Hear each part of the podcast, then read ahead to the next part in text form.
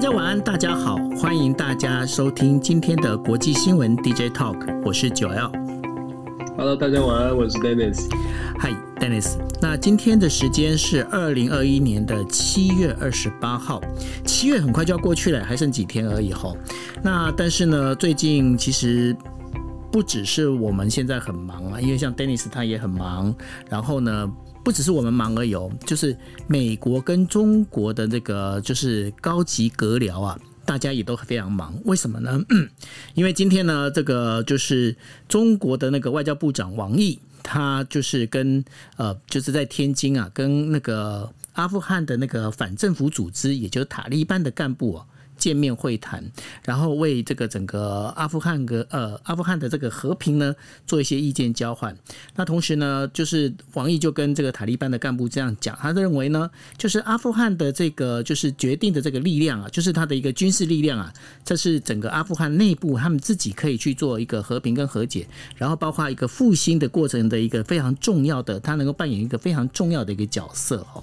那当然，王毅还是免不了要亏一下那个美国，他就认为。说美国哦，他那个就是整个撤军啊，撤得太快，然后太性急，所以造成了这是整个一个阿富汗政策失败的一个最主要的一个象征哦。那当然，王毅会做这件事情也不是没有原因。因为呢，这个阿富汗邻近的呢，其实就是包括就是呃，我们知道嘛，就是新疆维吾尔族啊这些相关的这个等于说回民这边，然后他基本上他王毅他也非常担心，如果说呃回民就是新疆维吾尔族人呢，如果说跟阿富汗这一边同样是以回教的他们这个等于说相同信仰的这样的一个呃民族结合在一起的话，是不是会造成中国边境的一个困扰哈？所以阿富汗对那个王毅对这件事情其实是非常的注意，但是就在这个同时啊，美国的那个就是布林肯，他现在其实是在印度，他在印度访问。他印度访问呢，结果他今天，呃，王毅他见了那个就是塔利班的那个干部，结果呢，布林肯今天跟谁见面？他今天在新德里跟达赖喇嘛十四世见面。那这大家知道这不得了，因为呃，这个对于中国来讲，就是美国直接这个高级的国务，就是国务那个长官，然后直接跟达赖喇嘛见面这件事情啊，那对于中国来讲，这这中国可能又要那个 keep up 了哈。那这个东西为什么那个包括那个不管是王毅也好，或者是布林肯也好，他们就为什么会把这个焦点全部集中在这个就是呃整个中呃中亚这个地区呢？Dennis，它到底是什么原因呢？对我们，我们先从这个很快的说一下那个塔利班跟中国的会面然后来谈布林肯见达赖喇嘛的这个代表。那塔利班这个部分，其实我们之前都在说，阿富汗从美美国从阿富汗撤军会对中中东造成什么影响？然后大家好像觉得说，哎，中国反对美国在阿富汗撤，呃，中中国反对美国很多的事情。可是其实中国对于阿富汗，在美国在美国在阿富汗驻军这些事情，中国其实我们仔细看了，中国并并没有特别的反对，原因很。其实很有趣的是，美国在阿富汗的驻军，某种程度上驻压制了塔利班在阿富汗的这个呃实力。压制塔利班的实力，代表说也间接压制了塔利班可能可以支持在新疆边界的东突厥斯坦的这个疆独的势力。所以，过去中国虽然很多事情在反，很多事情都是反对美国，可是大家可以看到，在阿富汗驻军这件事情，其实中国过去没有太大的这个声音哦。但是在中那个美国要撤出阿阿富汗的这段时间呢，中国开始思考他的这个角色，跟思考未来怎么来应应。因为塔利班很有可能变成了阿富汗的主要政权、主要的执政者，连带的有没有有没有变成有没有可能变成哎成为政权之后也来扶植新疆的东突厥斯坦的反就是独立的运动？所以中国在最近大家会看到，中国在最近跟塔利班的交往呢开始变多，以前是私底下的会面，可能有接触。呃，现在看起来是正式的，甚至把这个塔利班的代表呢，请到了北京跟王毅正式的见面。而王毅跟他见面，跟塔利班的代表见面呢，也讲得很白哦，真的是明明白白的就是在做做一个条件的交换。基本上，他们说王毅说呢，塔利班你不你要跟这个东突厥斯坦的新疆的独立运动独立的分子做出做切割。那么我们相信呢，塔利班会是阿富汗和平的一个重要的角，会在阿富汗未来的和平扮演重要的角色哦。我觉得大家可以自己来用智慧来判断哦。那中国到底是希望塔利班扮演和平的角色，还是更重要的是希望塔利班可以跟新新疆的独立运动做切割？哪一个对中国来说才是真正的这个重点？我想大家可以很清楚的看见。不过这就是外交哦，外国际政治上面的一些纵横捭阖、一些条件的交换。现在看起来，中国一方面呢。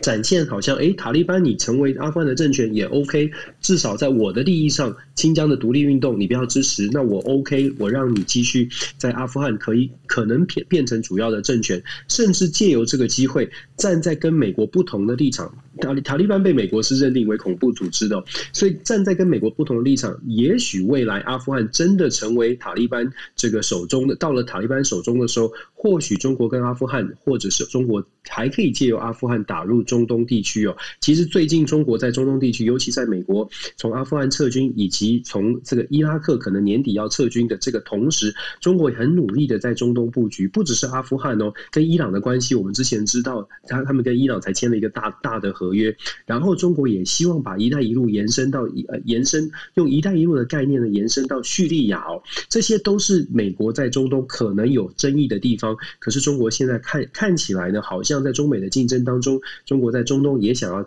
也想要插旗，也想要布局，所以这个是很有趣的一个观察，或者说我们可以看到一些角中美竞争的角力，但是它是延伸到全球的版图版图里面，全球的势力范围。我们来到印度谈布林肯昨天跟这个这个今天应该是台北时间今天哦，跟达赖喇嘛的代表去做一个会会谈。很有趣的是媒体的报道以及美国布林肯他自己的一些分分享哦，他在推特上面的分享呢，他是说他见到了这个西呃西藏的公民团体哦。为什么我说这个很有趣呢？因为你可以看到他的用字遣词，看起来布林肯。在第一时间发出的照片，他发了很多照片，照片里面也可以看得出来是达赖的代表。可是他用的是现建的是西藏的公民团体 （civil society, civil group）。他然后他强调的是人权啊、自由啊这些价值等等。可是他没有特别的点出达赖的代表。但是后来不久几个小时之后呢，在国务院的记者会当中，记者的是记者稿当中呢，去讲到说，哦，确实有跟达赖的代表见面。但是又很有趣的是，他们特别讲说，双方的见面是十分钟。中的一个小型的这个会面哦，就是短暂的十分钟的会谈。那我不知道大家听到这样的消息，大家会怎么解读？这有的时候就是这样的新闻都是各自解读哦。如果你认为说布林肯他是呃有有一种解读可以是布林肯试图的就是在中美的竞争关系，他也知道中国会不高兴，所以试图的在这样的会议当中呢，一方面展现美国对于民主价值的支持，可是一方面也保持稍微的相对低调，因为他也可以敲锣打鼓。就直接说了，我们就是来支持西藏西西藏，我们就来支持西藏的这个这个这个公民的运动哦。所以这个关于西藏的问题哦，见不见达赖？其实美国上一次见达赖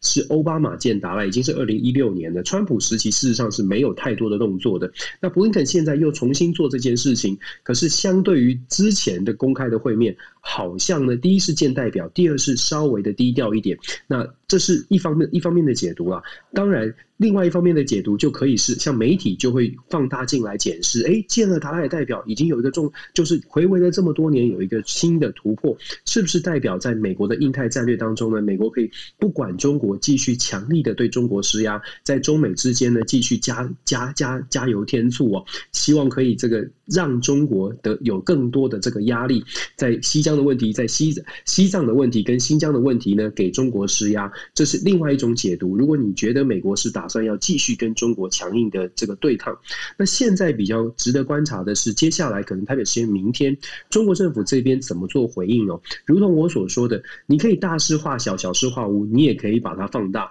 如果中国政府回应的方式呢是比较相对低调的，不是非常的强硬的话，那么我们可以想象，就是也许从七月到十月，中国也在开始营造这个气氛。他们觉得在国际舞台上面有一些话题可以强，譬如说在塔利班婉转的跟美国对抗，还是说你想要正面的？正面的交锋，用强硬的，譬如说去抗议布林肯，或者是讲说布林肯，你们这是这是做出很傻的决定，这是完全不能接受，或者是怎么样的强硬，中国可以这样回应。当然，中国也可以呢，稍微的低调，就说，哎，这个。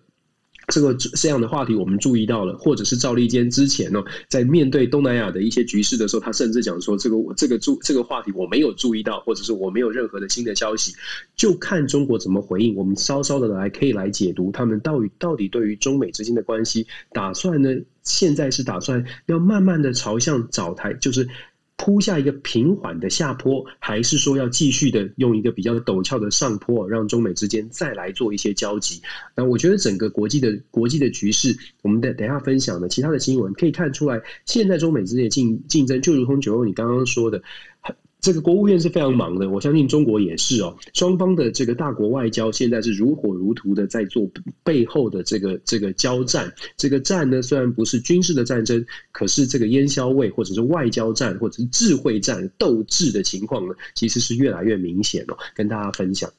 是，那这里也跟大家补充一下背景资料哦。那今天的巴基斯坦的媒体呢有报道，就是说阿富汗的南部啊，现在塔利班已经在开始取代了政府军的地位，也就是开始在那个南部呢征收往来于就是阿富汗跟巴基斯坦之间的一个税呃税收啊。而且呢，这个整个巴基斯坦它的这个就是英文报纸里面它是这样想的，就是说塔利班已经把就是有做了一本。大概二十页左右的这样的一个，就是包括关税守则哦，把它就摆，就是就直接就放在关这个等于说他们的关口这一边。那只要来有一些交易的话，就必须要把这个税金缴过来。那这个当中代表是什么意思？代表的也就是说，塔利班他开始是把自己当成了一个，就是阿富汗的一个，就是正统的一个，算是领导人这样的一个角色了哈。那对于这样的一个征税的这样的一个做法。呃，Dennis，你怎么去看呢？就你想的没错，确实塔利班现在，我不知道大家有没有注意到，塔利班现在已经积极的像去中国拜访哦，像这种外交的动作，它还不是一个政府哦，它作为一个以前是恐怖组织，但是它现在已经不是大家想象的恐怖组织，它是以一个政府的形式，政府里面该有的外交部长斡旋的协调的人，他的这个组织架构已经成型，而且就真的以阿富汗自己的这个未来政府做定位哦，然后确实就像九欧说的，现在开始征税，现在开始。做一个政府应该做的事，然后在外交上面呢，他不只是找中国，他也去找了俄罗斯，之前也去拜会了俄罗斯，都希望取得区域内这些相对强权的国家，至少。不敢说是支持，但是至少你们不要反对我。我有什么条件来跟你交换？我我我我不想跟你们为敌哦。我我的目的只是想要取得阿富汗的政权。那这样的论述事实上刚好满足了中国跟俄罗斯的需求。中国、俄罗斯最希望的就是整个东中东地区，美国最好不要插手，这个其他的强权最好不要介入到这个区域。所以啊。塔利班这个论述事实上是很得到中国跟俄罗斯的接受的，这也是为什么看起来塔利班不只是在阿富汗内部攻城略地，而且在外交上面也开始取得了至少不反对这些强权不反对，那他们。慢慢的就可以更加的关注在阿富汗里面的这个军事的行动。现在按照这个情报显示，或者是媒体的显示，阿富汗塔利班确实在阿富汗已经在已经是城市包围中央，呃，已经是乡村包围城市非常明显，超过八成以上的乡村是被塔利班所占据的。那包括了九欧你刚刚说的南方的大城大省坎大哈，坎大哈就是阿富汗跟巴基斯坦巴这个这个边界啊，坎大哈其实非常重要，因为我们知道阿富汗有超。将近五成的贸易都是跟巴都是跟巴基斯坦哦，所以基本上你控制了坎大哈，就等于控制了对外的贸易。那对于现在的阿富汗政权来说，那是非常大的挑战，因为现在已经在战乱，然后又这个出外对外的管道又被通路又被又被挡住了，所以现在能。阿富汗的政权到底民主政府，美国支持民主政府到底还能撑多久？那又那就是另外一个问题。但是你可以看，我们确实看到塔利班已经自己觉得，哎，我们已经准准备登基了。这种感觉，这种气氛其实挺浓厚的。是，那当然了，就是说，呃，美国跟中国呢，在这个中亚地区这样的一个，就是呃，所有的这个势力的一个消长哦。当中，另外有一个非常重要的一个国家，也就是刚刚我们一直提到的俄罗斯。那美国总统拜登呢，在就是上个月的时候跟普丁总总统呢，就是有一个峰会。那峰会之后，他们就决定了要针对于整个战略稳定的这样子事情呢，做一个会谈。那所以在呃星期三的时候，呃，美国的这个就是我们在刚刚在讲的，就到中国访问的那个那个就是雪曼，然后呢，还有就是俄罗斯的副外长里亚呃里亚布科夫两个人也要准备要会谈哦。那他们谈的事情是什么呢？就是一直被延宕下来的一个 New Star 的这样的一个，就是算是新削减战略武器条约哦。那现在这次谈完之后呢，很可能这样的一个条约会延伸到二零二六年。那对于这个美俄之间开始去对于尤其是军事缩减这件事情开始去做谈判，那这会影响到未来的美中俄三个国家之间的关系吗？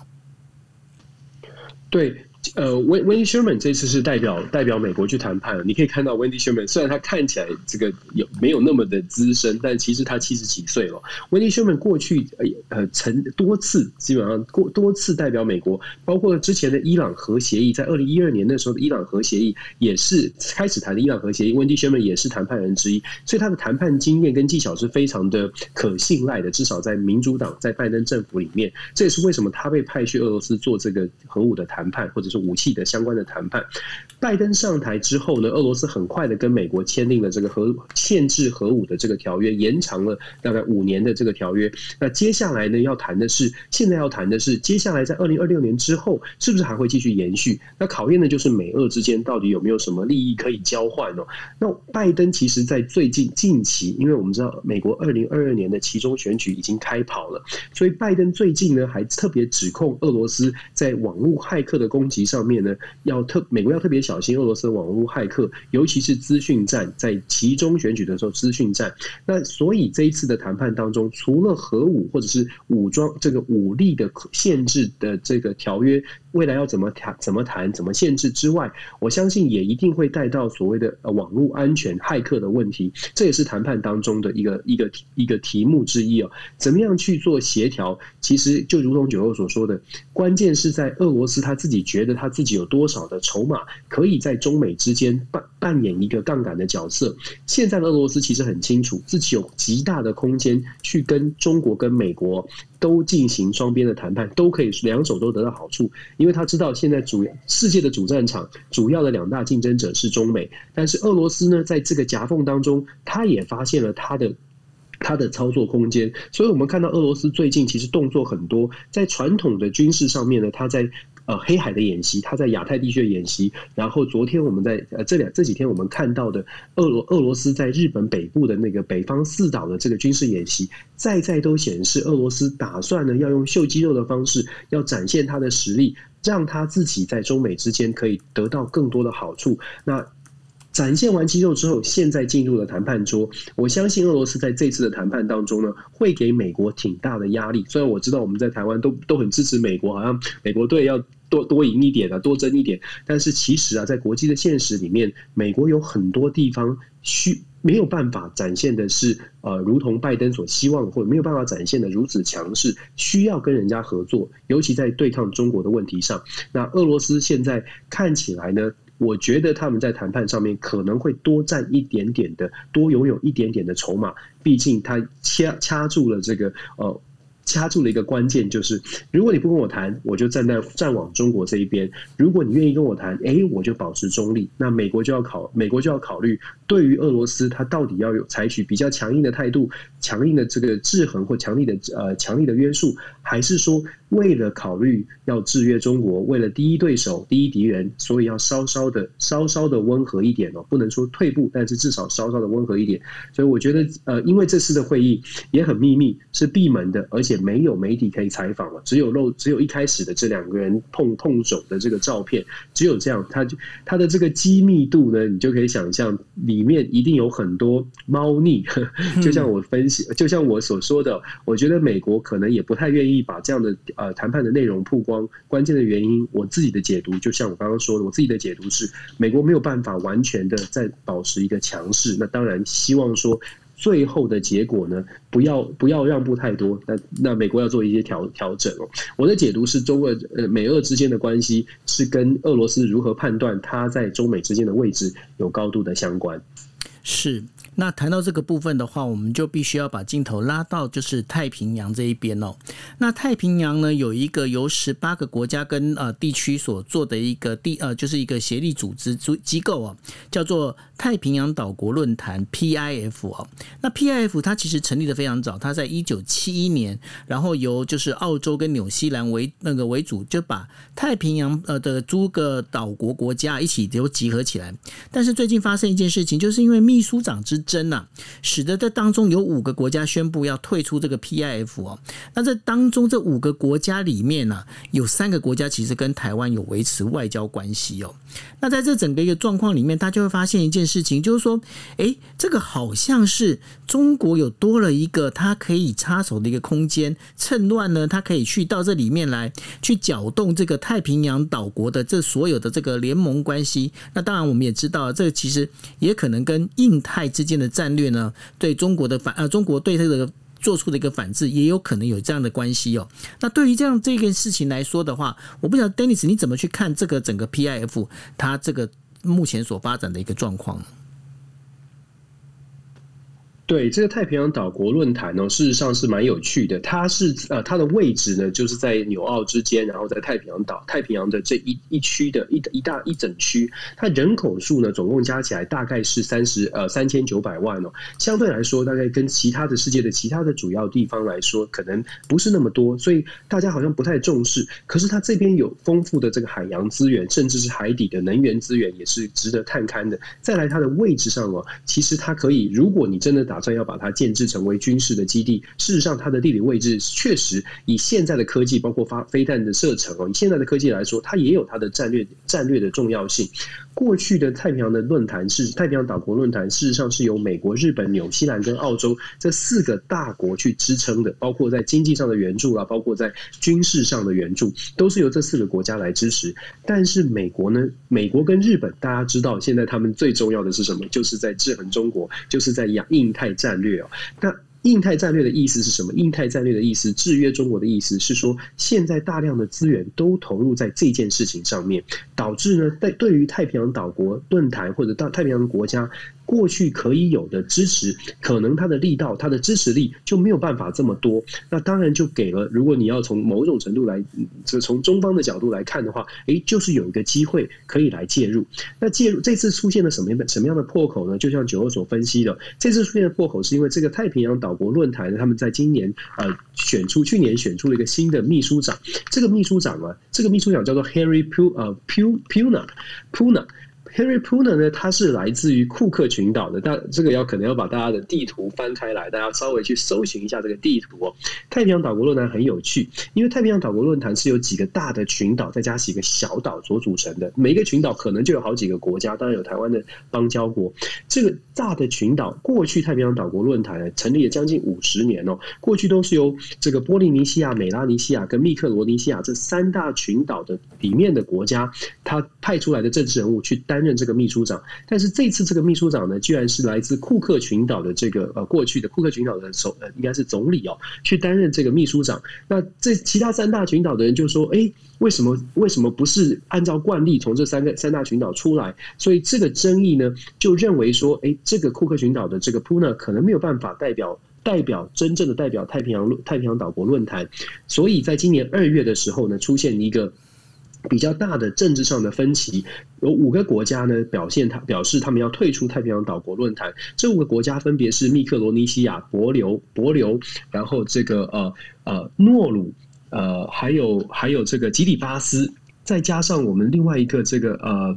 这个就叫叫哪一个？我们我们国家的这个呃萨摩尔邦交国，萨是萨摩亚吗？还是另外一个群岛？我哎，我要查一下，我这记得你刚刚说对。好，没关系。总之啊，就是这五个国家里面，居然有三个是台湾的邦交国。大家去想象一下，如果这些国家退出呃太平洋岛国论坛，而太平洋岛国论坛主要是我们可以形容它是比较亲美日的，但是这五个退出的国家里面呢，有三个是台湾的邦交国。那这三个邦交国是不是在退出之后，它代表的是，如果他拿到的资源是来自于？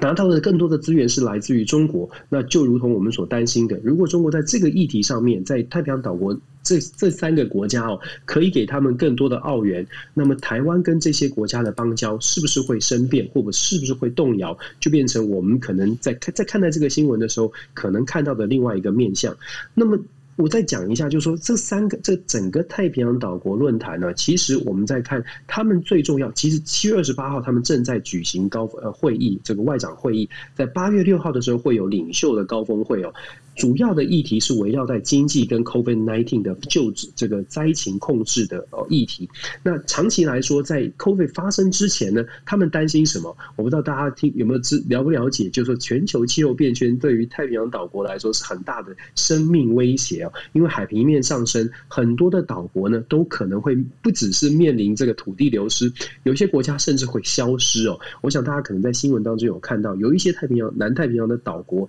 事实上很有可能在。呃，太平海平面上升之后的几年，或者是十呃几十年之后，就不再在世界的地球这个地图上面了，因为太平洋上升的关系。所以，对于太平洋岛国来说，议题的设定或者重要的议题，跟我们平常的认知不太一样。他们这些认知，他们这些议题呢，其实是需要很多的资源来帮助他们，包括了维持他们的生活的机能，包括了现在的 COVID 的疫情，还有经济的发展，这些都是需要大量的资源。如同我刚刚所说的，当美国、日本把口袋的钱放在制制衡中国，放在亚太地区，没有办法有多余的零钱，没有办法有多余的钱哦，投入在投入在这些小国的这个支持上面。那大家可以想象，口袋里比较有钱的这些国大国，就有可能对这个地方发生比较大的影响力。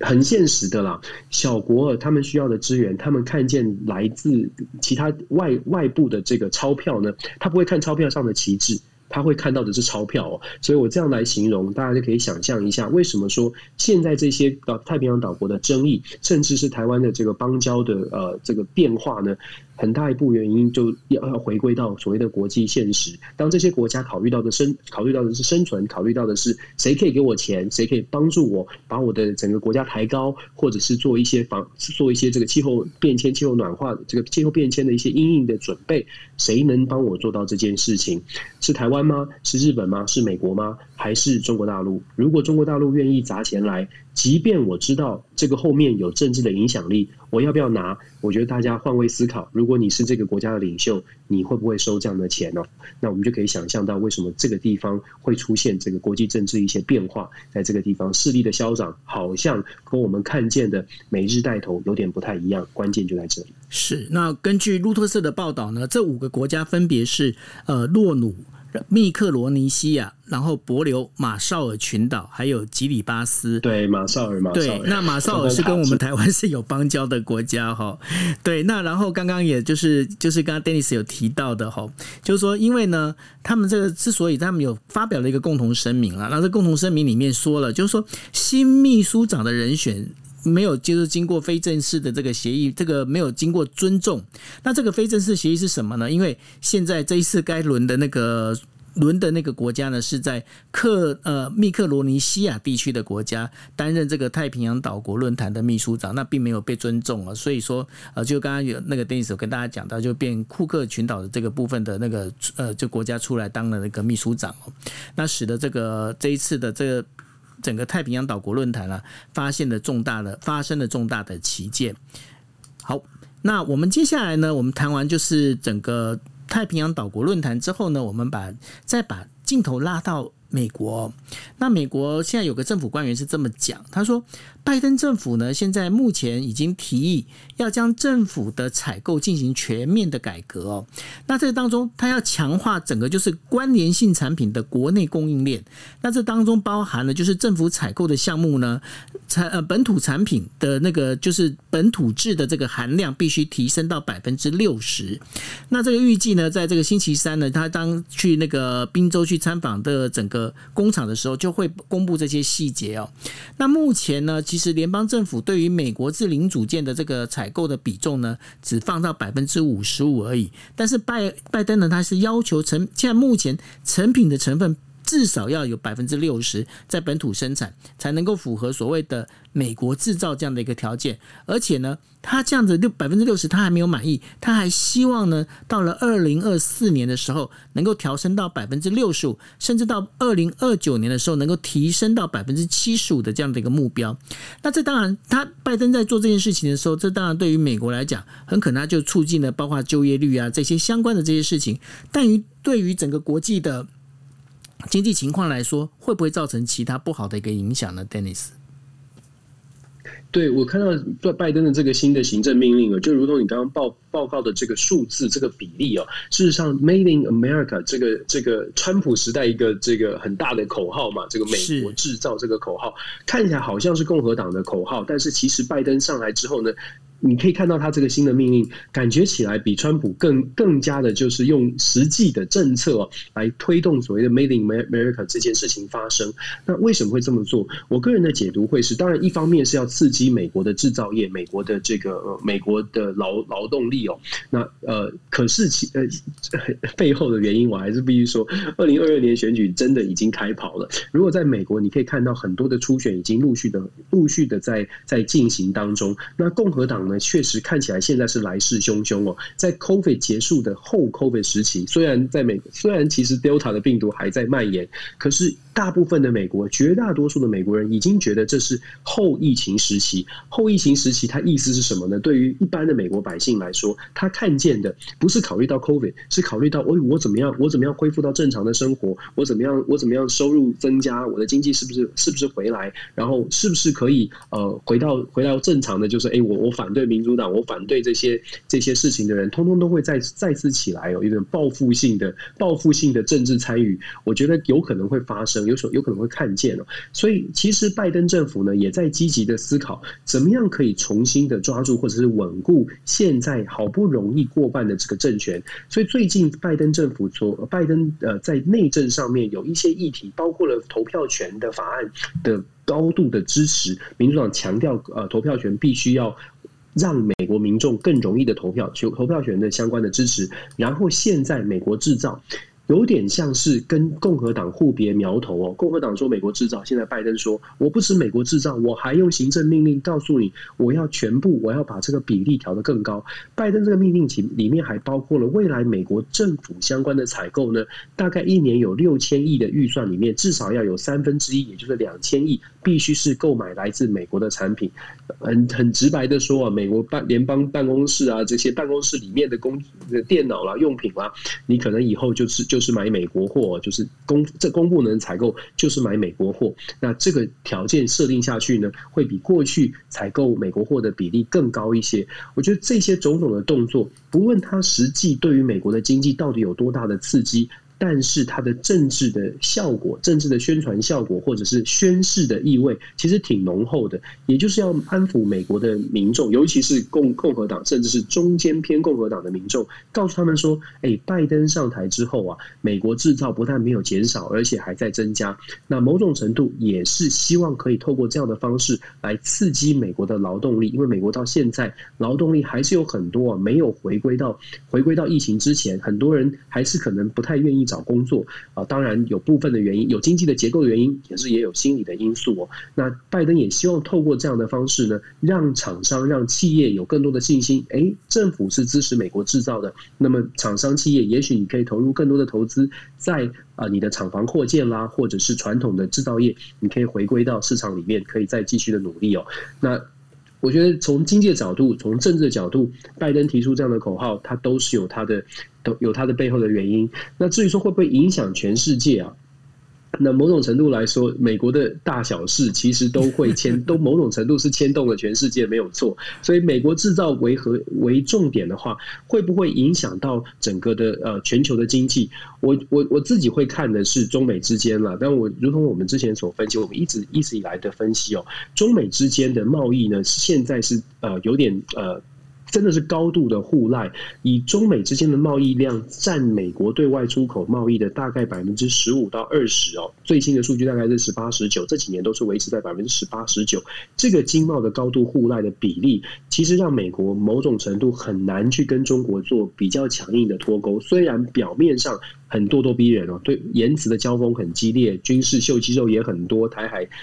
船、飞机、船舰的跑来跑去的，可是当你回归到美国国内，如果你看到美国现在的整个的国内的经济跟中国有这么高的连结，在这样的情况之下，你拜登真的要对中国采取完全的刹车、完全的切割很难。所以呢，如果说美国制造真的可以成型，真的可以到二零二四变成百分之六十五，或者二零二九变成百分之七十五，如果真的是这样的话，或许啊，就像是中国在搞、在在推动所谓的内循环。试图跟美国稍微拉开的远一点点。如果美国也是这样的思维，那么以后的中美之间的经贸的交流或者经贸的互赖，也许它的比例可以降到百分之十十五以下。如果我们看到这样的硬数据出现，中美的中美的互赖低到百分之十五，甚至百分之十。如果真的有这样的情况发生，那么我们可能会比较担心中美之间的竞争会从软竞争、经济竞争变成真正的硬竞争，也就是军事的竞争，因为大家的损失就会变成可以接受啊。但是到目前为止，我们还看不到这样的迹象。虽然啦，虽然现在这些政策确实有可能往这个方向迈进，但是可能要花很多的时间才能达成哦，还有很多的现实考量。那所以，我我们这样分享，我的这样分享，其实是让台湾的朋友知道说，其实中美之间，我们不要看，不要只看很紧张的对抗，我们还要看背后有一些有一些这个条件的限制，让他们呢，就是互相都是啊，虽然在拉扯，但是其实呢，刹车机制啊，可能也呃也是非常的稳固的，这个刹车随时有。可能都可以踩得下去，就必须要踩下去，所以跟大家做这个分享是。那当然，我们在聊到这美国之后呢，我们还是要看一下亚洲哦。那最近这几个星期来呢，亚洲的疫情呢，其实现在感觉上是越来越严峻。除了印尼跟马来西亚，这个整个疫情没有办法就是受到一个好的一个控制，甚至马来西亚呢，也有医生曾已经走上街头哦，就是包括可能工作量过多，然后这些相关的一个事情呢，开始有走，现在等于说走上街头做一个理性文明的一个抗议哦。那但是呢，在今天。的韩国呢出现了，就是呃。他们在最近一个最高峰的一个，就是单日确诊人数已经来到一千八百九十六人感染。那韩国最主要的问题是出在哪里呢？出在于就是疫苗的接种。他们现在疫苗呢，其实他们疫苗是缺货的。虽然说呃，在上上个星期从以色列这边调了七十万剂呃快要过期的疫苗，他跟以色列做交换啊，辉瑞疫苗把它调过来了。但是呢，现在目前对于整个韩国来讲，他们现在还是在进行呃。第四级的一个警戒哦，也最高级的警戒。那这当中的话，包括要去健身房的话，你都还不能听快歌，你必须要听慢歌。那同时呢，在这个相关的这个防疫里里头的话，他们做了很多的一个防疫措施。但是问题出在没有疫苗可以接种这件事情啊，对于整个疫情来说，其实是一个蛮大的一个伤害哦。那当然，另外的话就回到了日本哦。日本今天的那个单日确诊人数也是创了新高，东京都的确诊人数第一次突破了三千人哦，来到三千一百四十四人左右的这样的一个确诊人数，而日本全国的确呃确诊人数现在已经冲破了九千哦，那所以在这个很严峻的一个状况之下的话，那到底？日本民众现在目前是呈现什么样的一个状态呢？老实讲哦，因为这一次的整个一个确诊人数里面，呃，感染最多的人呢，其实是在二十几岁到三十几岁左右的这个人群族群哦。那那个大概这个就在东京这一边的一个族群的话，已经超过了一千多人左右。那因为东京现在大家也知道，东京现在正在办呃就是奥运会。那在办奥运会，虽然说不管说小池百合子、东京都知事小池百合子，或者是包括了日本总理菅义伟，都呼吁。大家说，哎，大家必须要在那个，就是在家里面看奥运就好。但是呢，老实说，这整个一个你这个奥运的一个氛围啊，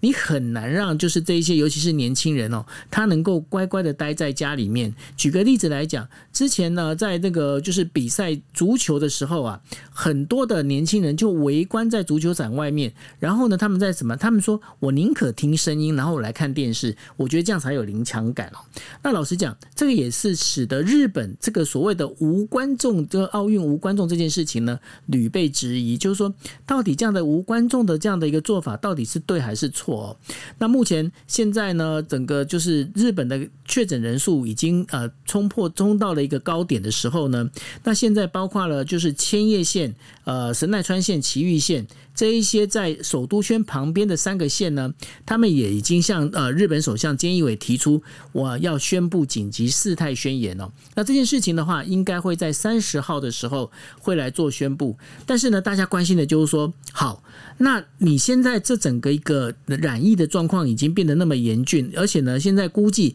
到呃八月三号才可能是一个高峰。为什么呢？因为最近的这两波，这从昨天昨天两千八百多，今天呃三千一百多。这样的一个确诊人数呢，呃，有一些学者就讲，这个其实只是呃。之前因为之前是日本放了四天的连假哦，那累积的一些相当没有办法去看医生的这样的一个案例呢，然后累积上来的真正的高峰其实会出现在八月三号哦，会出现在八月三号，所以呃现在其实很多的医生他们就在觉他们会担心一件事情，如果八月三号整个高峰出现的话，那会不会造成医疗崩坏？那当然比较让人家觉得欣慰的事情是，呃目前这些确诊人数里面反而是呃六十五岁以上的长。者他们的那个确诊确诊的那个状况呢，其实比较减缓。那当然，这跟打了疫苗是有关系。那日本这些年轻人到底有没有打疫苗呢？现在日本的疫苗也出现了一个短缺的一个现象，包括呃，就是不管是辉瑞疫苗也好，莫德纳疫苗也好哦，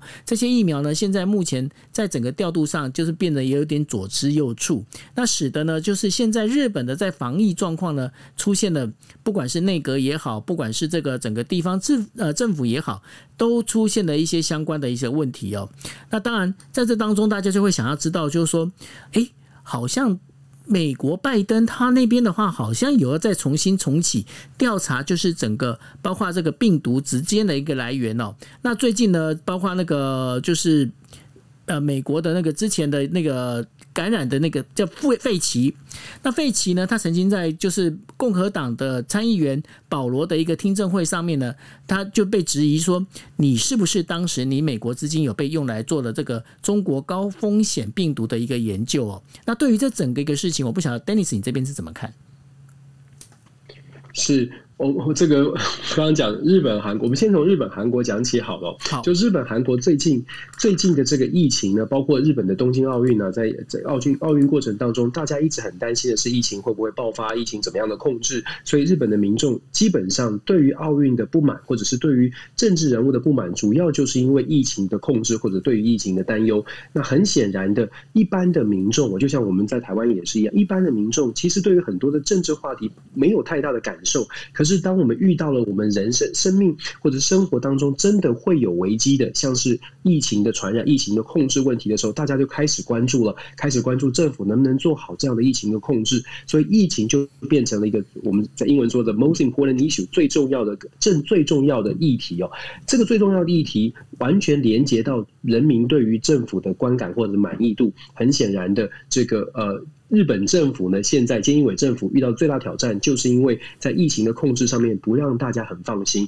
同样的，这个疫情问题呢，也因为就是我们说日本、韩国都有报大量这个确诊人数报创新高哦，在韩国也同样面对到同样的问题。文在寅，我们最近说他在最后这一年的任期，感觉起来他拉尾盘哦，很多的政绩纷纷的出笼哦，从之前的 K 半导体到 K 电池，到昨天我们还在谈的所谓的南北韩，好像恢复到一个和平的对话，有一。一点和平的曙光出现。如果我们从外部来看呢，都会觉得，哎，这样的文在寅，这样的文在寅的政府，好像应该可以获得蛮多的支持。可是恰恰相反，从民调显示哦，基本上，呃，文文在寅的政府，文在寅的支持度呢，在这一个礼拜，这一两个礼拜，从七月十号的民调到七月二十二十六号的民调，掉了多少呢？支持度掉了百，呃，从百分之四十八点六掉到百分之四十一点七。反对他的力量了，反对文在寅或者是对于文在不信任的比例呢，上升到百分之五十五八五十五点八，本来是在五成以下四十八点七哦。那当然大家就会问说，哎，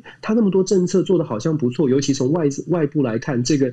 这个临去秋波的总统好像很努力在做事，可是啊，我们就说最重要的议题你没有办法掌握，民众最想要知道的或者是最希望的政府解决的，就是 COVID 疫情，就是能不能够控制疫情。如果在疫情上面没有得到好的处理，事实上你在国际外交上面或者是经济上面有多大的表现，就很都很难为你得到加分。所以用文在寅的民调呢，我们来点出这一点出这样的一个话题。事实上到一目前为止啊，疫情还是全世界大部分的。国家最关注的，我们在台湾也是哦。大家关注的议题，除了疫情的，除了东京奥运，大家为大家加油之外，大概就是疫情。到底什么时候可以解封？到底什么样？什么时候可以有疫苗？如果这些问题没有办法得到大家的这个满意，事实上政府呢，你就很难施展，政府就很难。不论你做了什么样的事情，或者在其他的领域做的多好，你都很难得到民众的这个普遍的认同。因为现在大家关心的，脑袋里想的就是这件事。对于大部分的民众来，说，他不会一下子关注像我们 DJ Talk 讲讲讲的这么多的分享，这么多的新闻哦。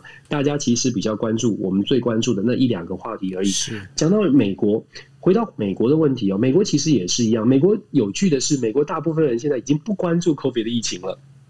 但是呢，就比较关注到其他政治的问题。我们说，COVID 的疫情现在在美国不是防疫的问题，不是说要不要戴口罩，不是说大家在继续在追逐说什么时候要解封，什么时候要什么时候要这个这个开放所有的事情，开放旅游这个部分，疫情的部分在美国不是这个最主要的问题。现在最主要的问题已经转向了，在拜登上任的初期前几个月，确实疫情能不能赶快的控制，那个数字死亡人数、确诊人数能不能下降，是拜登政府这个。评分对人民对拜登政府评分的标准，但是现在呢开始转向转向政治话题，这也是为什么我们刚刚讲说拜登为什么要开始抢人权这个法投票的投票权的法案，为什么开始讲说美国制造，然后为什么现在又开始会说追溯追溯源头，因为追溯源头追溯。COVID 源头、病毒源头这件这个议题呢，它不是一个疫情议题，它是一个政治议题，它是一个抗中议题哦。所以，为什么现在我们看到的会讨论这个问题，或者是大家媒体又开始在炒这样的、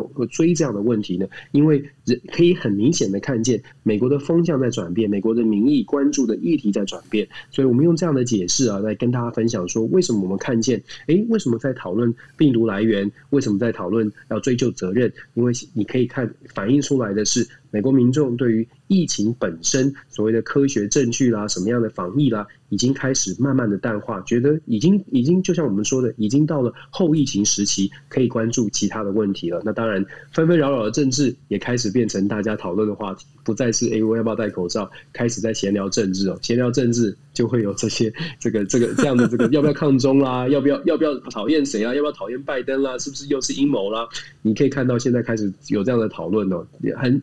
某种程度啦，就像我们说的，就是反映出美国的大部分民众呢，已经走过了那个疫情紧张的时候，已经开始恢复到以前那个吵吵闹闹的美国的样子哦。那我觉得，目前你可以看到很明显的风向不同，在亚洲我们还是在关注疫情，在美国已经到了后疫情时代的政治讨论。大概是跟这样的大呃跟大家分享，所以其实这一次呃为什么要在包括就夫妻这边的话，然后要开始来讨论这些事情，其实这样看起来的话，跟政治的之间的关系其实更深一点哈。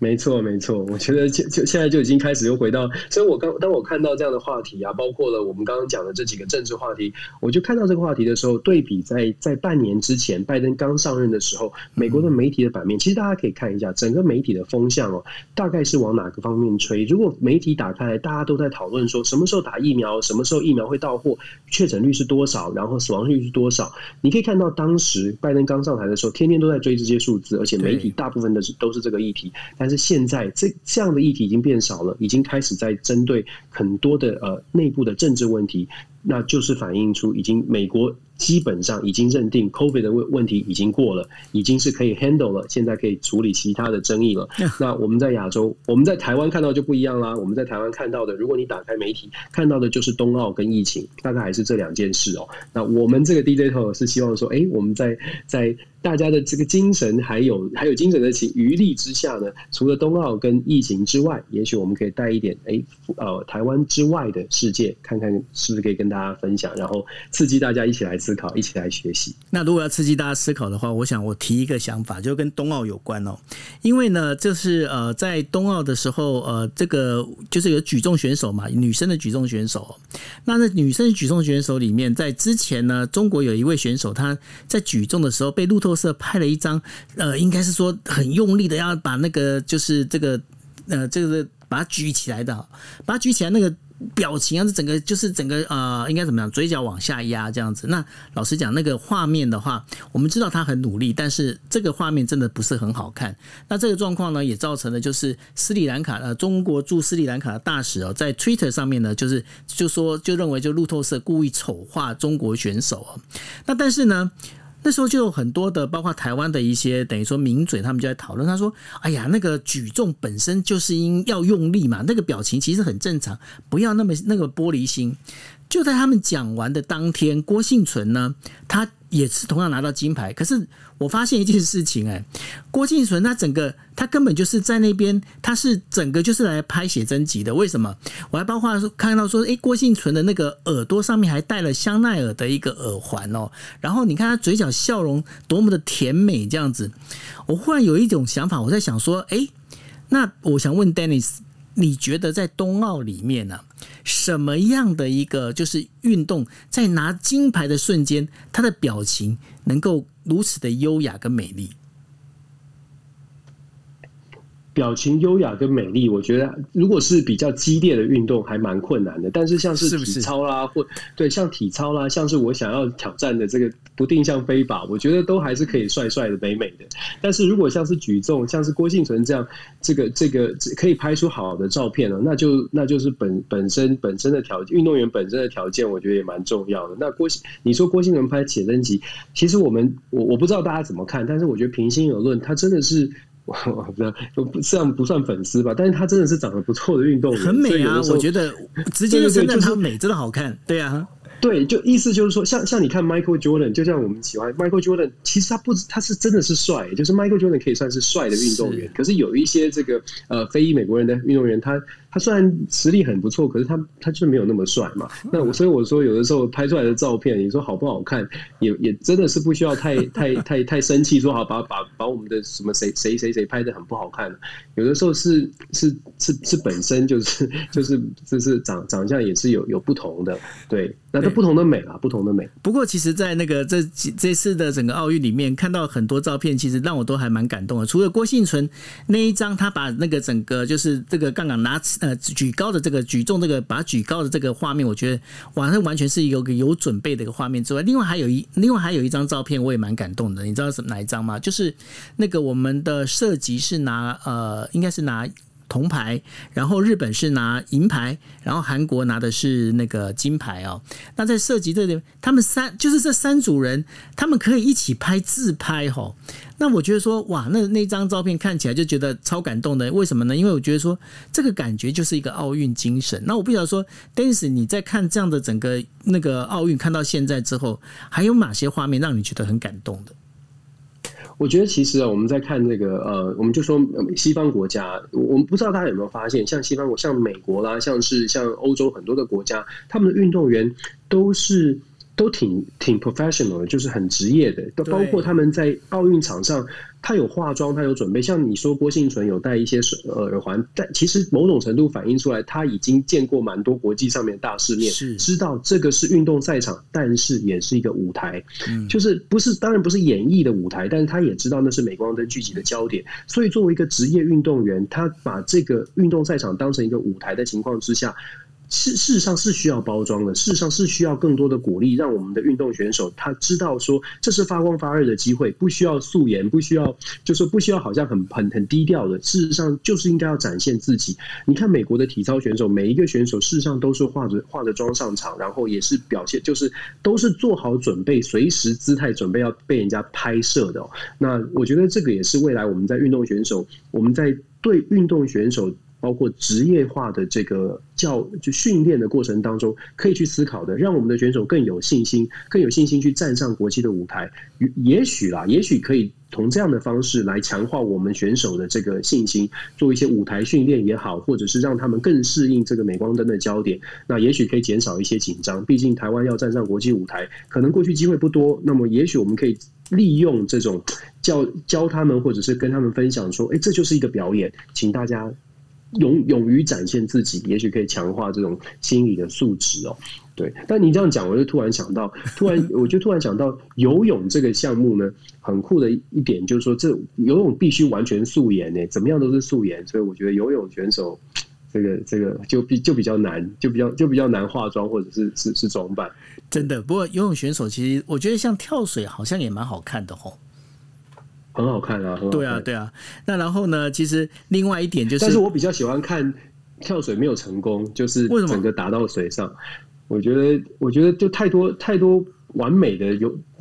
就是呈呈现一些不完美，好像比较符合现实。以前奥运都会有一些国家，就是他们。很努力的希望可以派出跳水选手。我如果没有记错，应该是一些可能来自非洲的国家，曾经有过就是跳水选手跳下来，呃，他的运动家精神很好，可是他的训练可能国家的训练没有那么多，或者是资源没那么多，所以他是很努力参加，可是他的表现不是那么理想。但我觉得这不是他说他们失败哦，而是我觉得就是呈现一个运动家精神，而且呈现一个这个世界就是有这么多不同的。所以我不是当成笑笑料，我是觉得就有时候不不完美也是一种完美。是啊，然后另外要就是呼吁呼吁呃，应该是说呼应一下刚刚 Dennis 所讲的，就是说我们有很多好的运动选手，那其实呃各个厂商呢，我建议真的是要好好的去投资哦。举个例子来说，像这一次东京奥运桌球男女混双的那个，等于说女生的那个伊藤美诚啊，伊藤美诚她在脖子上有挂一个那个运动项链，那那个运动项链你知道，当他们拿到就是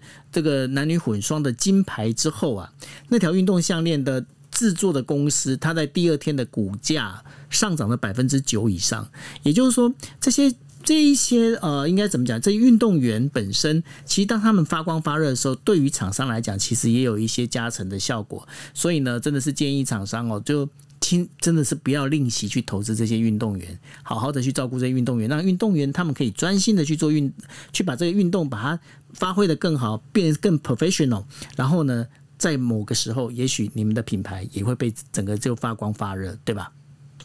没错，没错。我甚至都在想说，是不是可以有看是有谁，或者就我们以后来自己来做，看看做那种社群平台。我们知道很多那种 fundraising 就是募款的募款的小平台，也许可以每个每个运动员，可能从他大概国中啊走上体育之路的这条路上的时候，就可以设置个人的账号，在这种某一个某一种平台上面，让他们公开的展现他们的运动成绩，然后让一般的民众，像我们现在在下面的这个听众，还有我们每一个平平民。哦，也许关注运动的、关注体育的，就可以上他们的平台去做小额的捐款，一百块、两百块，捐助他们的运动经费。我我事实上在想这件事情，因为我觉得这种平台，或许或许这些运动选手他还没有成绩，也许大的企业不愿意赞助，可是我们这种爱好体育的，我们希望国家的这个体育发展不错的，也许就可以开始来赞助小选手，不管是少棒、棒球还是还是呃排球，任何的球任任何的运动，也许这样子用用募资的方式，反正募资现在这么流行。也许用募资的方式可以帮助到我们的运动选手，我们不一定要靠这个什么什么政府的体协，也许从平从从民间的力量来来自己来自发性的支持运动，搞不好可以成功。我不知道，我在想也搞不好，因为这也是一种去中心化的一个做法哦。对啊，我们就让每一个选手，而且也让他们练习。你看，他让每一个人都讲一段话，然后可能再加入他的这个支持，他还可以得到他的签名，因为他还可能还还在这个大学的期期间，可能是福大体育啦、台北大学啦，每一个大学运动员，我们都让他有一个平台，然后自己去募资，自己去自己有一个账户，然后让大家可以自由的募资、自由的自由的这个捐献，那就等于是也是支持我们国家的体育。我觉得这倒不错，反正。大家捐 YouTube 捐捐什么也都是在抖内直那个直播主都在抖内了，对不对？对啊，对啊，直播主都在抖内，那把这个抖内把它抖内到我们的运动选手，他也许很冷门，也许就是冷门的，譬如说射箭啦这些，平常可能真的是只能靠国家补助，可是靠国家补助，某种程度你就得完全听命于什么协会啦、什么政府官员、什么大官，我们自己来吧，我们自己来支持我们自己的选手。好不好可以成功？这是好主意，我们可以好好来思考一下。那当然也欢迎呢，呃，就是是底下的这所有的听众朋友们，可以跟我们一起来思考。如果这个你们也认同这个 idea 的话，我们能够看能不能尽量把这个 idea 能够成型啊。OK，好，那这是我们今天的国际新闻 DJ Talk，非常谢谢大家。那我们今天节目就到这边喽，大家晚安，拜拜。感谢，晚安，拜拜。